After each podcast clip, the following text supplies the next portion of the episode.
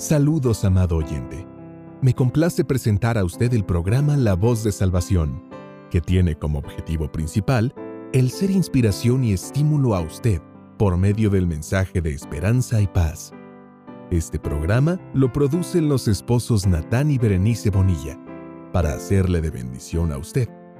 Y esto se logra cuando usted permanece en sintonía. Quédese con nosotros y será edificado.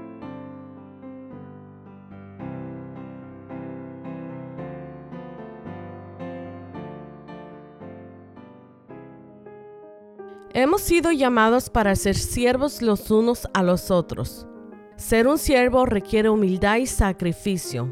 Nuestro Señor Jesús es el mejor ejemplo que tenemos en la Biblia como un siervo.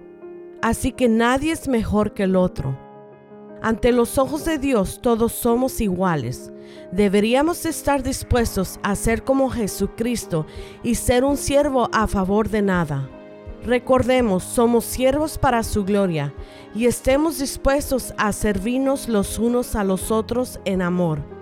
Esperamos que el programa de hoy, La Voz de Salvación, sea de bendición a su vida.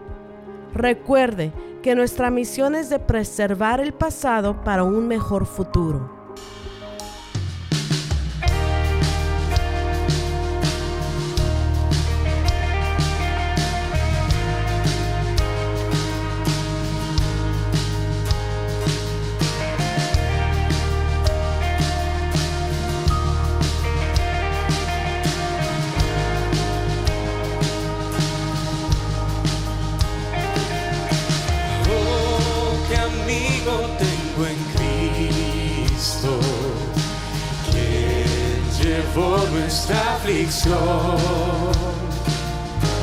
Él nos pide que llevemos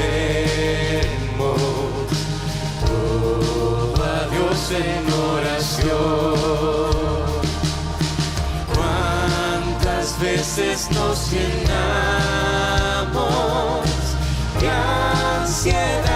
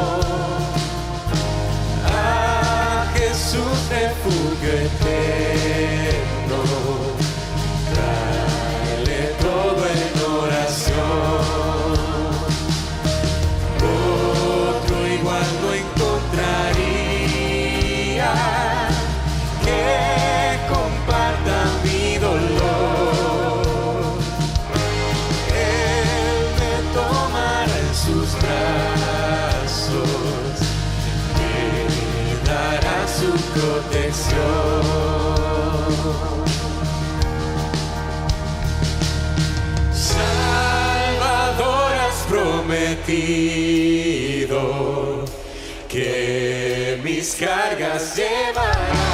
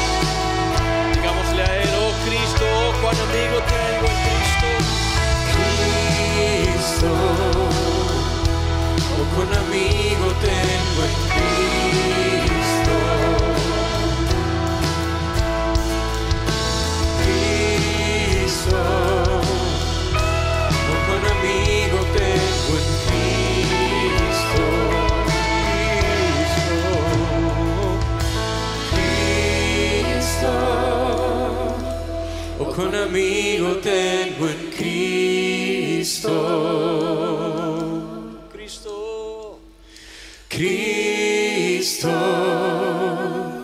Oh, con amigo tengo en Cristo. Sirvientes los unos de los otros.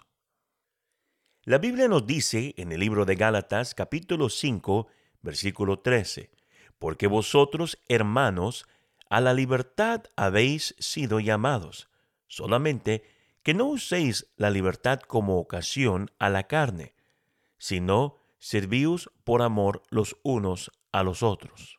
El papel de un serviente no es uno deseable en la mayoría de las culturas. Este significa la negación de los propios deseos de uno para complacer los deseos y bienestar de otros. El ser un serviente requiere una generosidad total. Según Pablo, esa fue la selección que Cristo hizo cuando vino a ser hombre, de acuerdo a Filipenses capítulo 2, versículo 7, a donde nos dice que Cristo mismo tomó forma de siervo. En este acto, nuestro Señor Jesús fijó el ejemplo para todos los que formarían una alianza con Él y servir en su iglesia.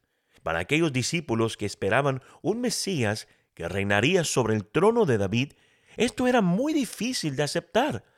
El servir con Él en su reino significaba para ellos poder y autoridad. Esto fue comprobado por la petición que la madre de Jacobo y Juan le presentó a Jesús, que le diera posiciones prominentes a sus hijos en su gobierno. Pero Jesús usó la ocasión de tal petición para establecer la diferencia entre su reino y los reinos del mundo. La Biblia nos dice en el libro de Mateo capítulo 20 versículos 25 al 27. Entonces Jesús, llamándolos, dijo, ¿sabéis que los príncipes de los gentiles se enseñorean sobre ellos, y los que son grandes ejercicen sobre ellos potestad? Mas entre vosotros no será así sino el que quisiere entre vosotros ser el primero, será vuestro siervo. El plan de Cristo para su iglesia fue hacer de ella una nación de sirvientes, donde cada miembro sirviera en una posición particular según la voluntad del Señor, y que cada uno fuera sirviente el uno del otro. No habrían posiciones de jefatura. Los líderes dirigieran desempeñando papeles ejemplares de servidumbre. En la economía de Cristo nadie es mejor o mayor que el otro. El apóstol Pablo escribió concerniente esto en Filipenses capítulo 2, versículo 3, cuando él dijo, antes bien en humildad, estimándonos inferiores los unos a los otros. Un serviente nunca debe esperar ser estimado más alto que aquellos a quienes sirve. Su voluntad personal no debe superar la voluntad de los demás.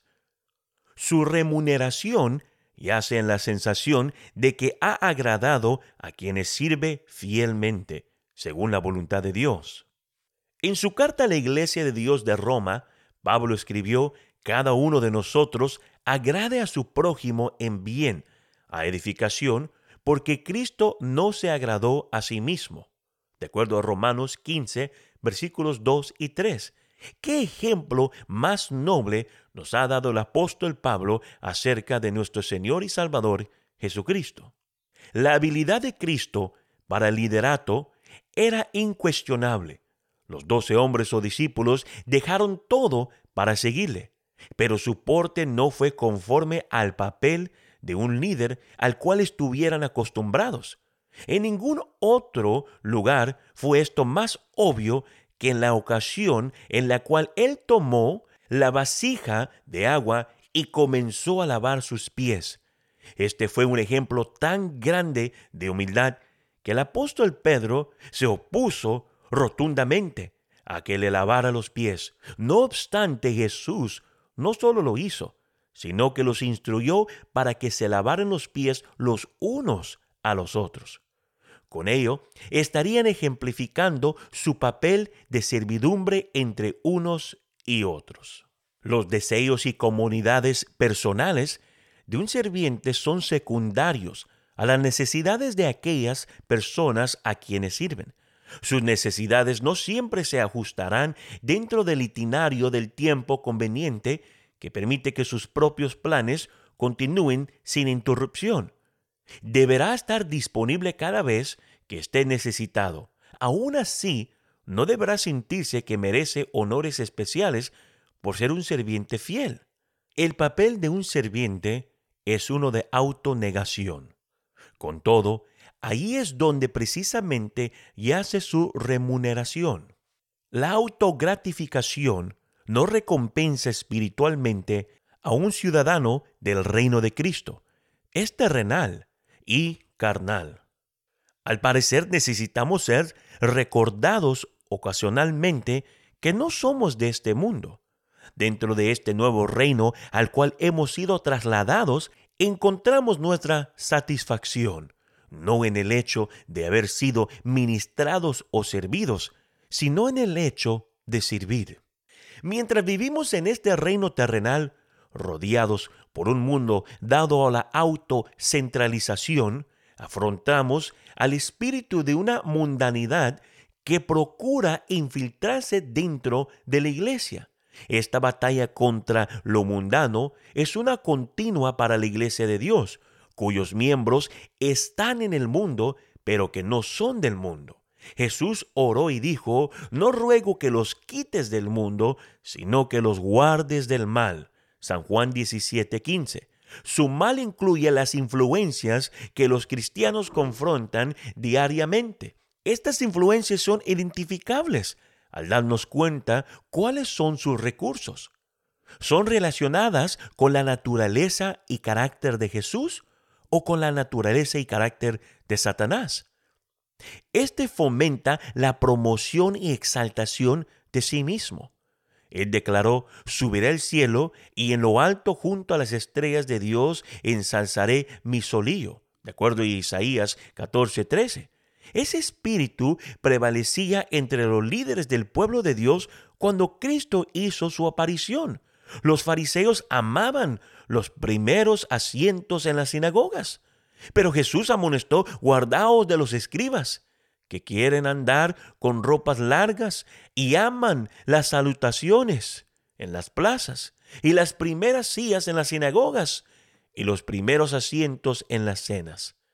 En contraste, el Espíritu de Cristo es revelado por el apóstol Pablo, quien escribió lo siguiente en Filipenses capítulo 2 versículo 7, en el cual habló acerca de Jesús, el cual, tomando forma de siervo, hecho semejante a los hombres. Ahora, la naturaleza de Cristo es uno de humildad, uno en el cual Él se humilló a sí mismo. Esa naturaleza de Satanás es opuesto a esto. Es aquel que se quiere autoexaltar. Es el príncipe del mundo y su carácter y naturaleza son promovidas en tal dominio. Pero, amado hermano, los cristianos debemos recordar que nosotros somos siervos del Señor, siervos para su gloria. El ser un sirviente de otros puede que se vea repulsivo ante las personas mundanas, pero no para los que tienen su ciudadanía en el cielo. Ellos han encontrado el camino hacia una vida feliz, como fue revelado por Jesús la codicia, la autovoluntad o pisotear los sentimientos de otros. Son cosas que parecen ser lo mejor para la persona que es carnal, pero al fin descubrirán que solo trae frustraciones y una vida vacía.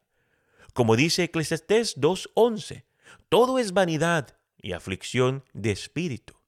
El camino, amado hermano, hacia la paz, hacia la paz mental, y paz entre los compañeros y miembros del cuerpo de Cristo es hallada en el mandato. Servíos los unos a los otros por amor. Dios les bendiga.